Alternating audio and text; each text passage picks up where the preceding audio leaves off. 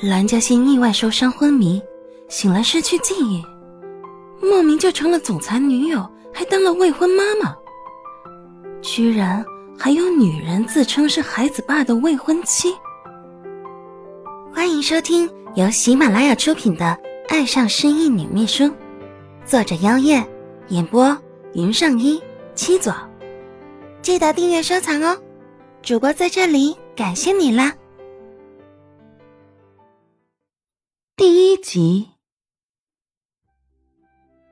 孟氏集团一楼大厅，前台小姑娘见有人过来，忙微笑着问道：“你好，请问有什么需要帮助的吗？”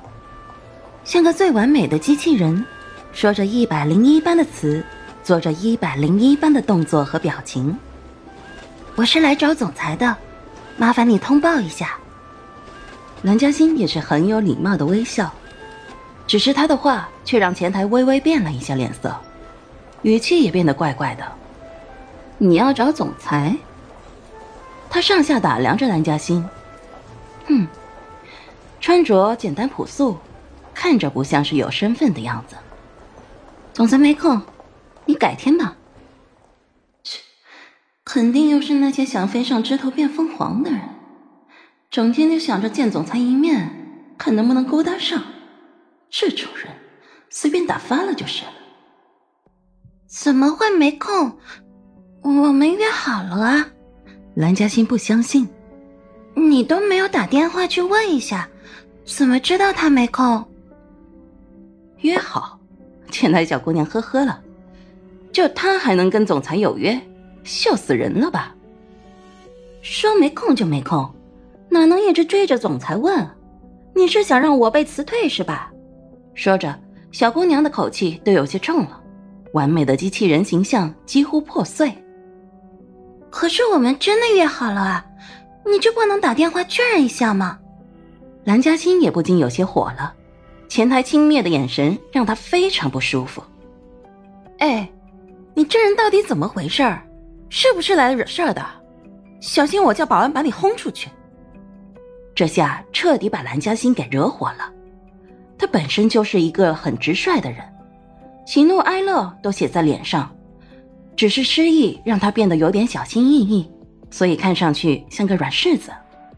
可看来有时候性子太软是会被欺负的。火冒三丈的蓝嘉欣拿起手机，打开通讯录，很快就找到某人的号码。来之前，孟凤琴奶奶硬把某人的号码给输进去的，说是以防万一。本来他想啊，给那个人打电话多别扭啊，还是尽量不要打的比较好。可没曾想遇到这么个事儿，这么一来，他哪还顾得上会不会尴尬？电话很快就拨通了。喂，孟思凡那磁性低沉、像小提琴般的嗓音回响在蓝嘉欣耳边，也不知道为什么，他的小心脏突然颤动了一下。当下赶紧定了定心神。喂，总裁吗？星星，你怎么了？怎么还没到？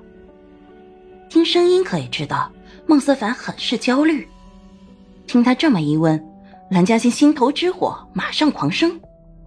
还没到？不不不，我早就到了。早就到了。孟思凡似乎愣了一下，停了三四秒，估计是问别人去了。而后继续说道：“没有啊，我这边没有收到通报。”蓝嘉欣不禁冷冷的看着前台，而小姑娘早就在听到一声“总裁”之后变了脸色。蓝嘉欣继续说道：“你怎么会收到呢？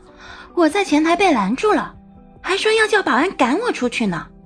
好吧，既然不欢迎我，我就不来呗。哼！”说到最后就要把电话挂了。还好孟思凡的声音快了一步，你等等，不许挂我电话。蓝嘉欣顿了一下，倒也听话的没挂他电话。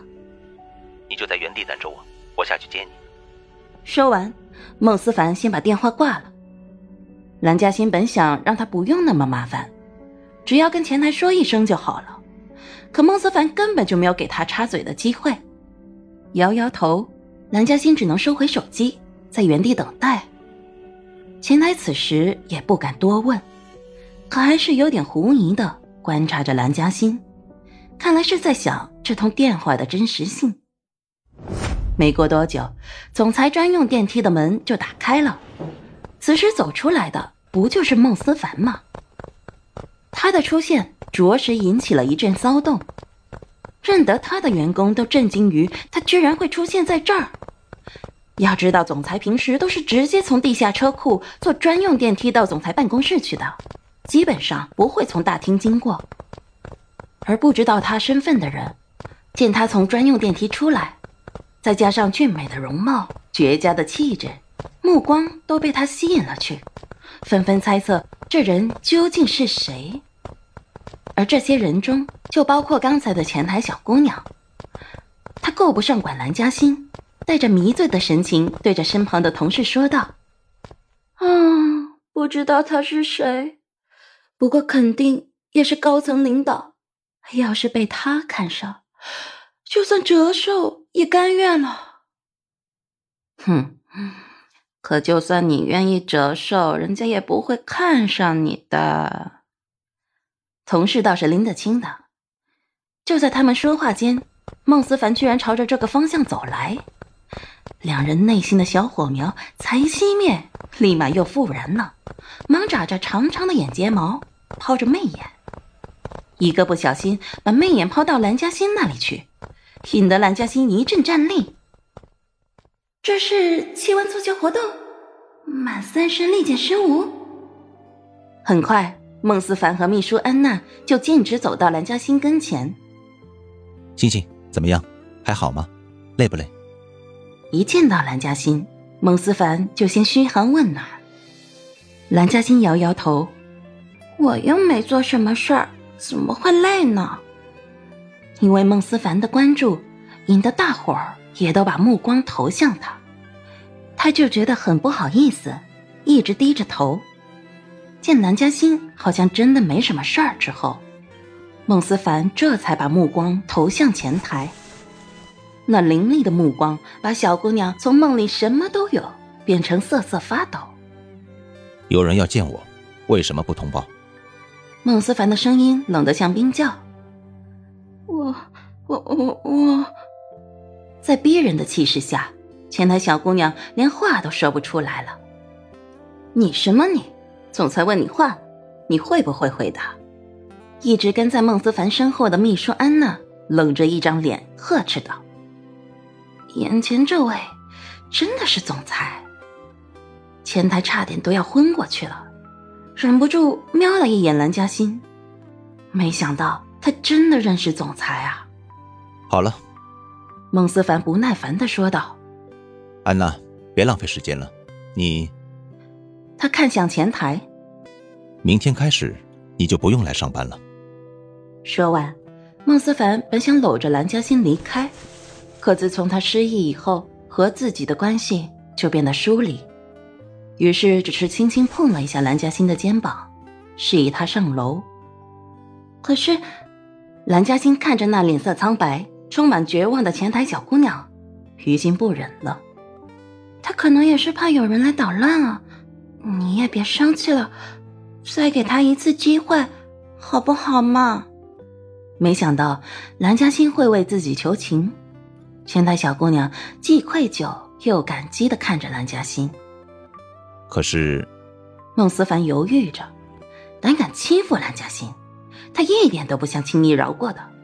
可蓝嘉欣都求情了，要是不听，会不会影响他对自己的印象啊？毕竟蓝嘉欣已经把自己给忘光光了，好不好嘛？好吧，那就罚他扣一个月的工资。这总行了吧？可蓝嘉欣还是觉得这惩罚有点重了。那他下个月不就要吃土了？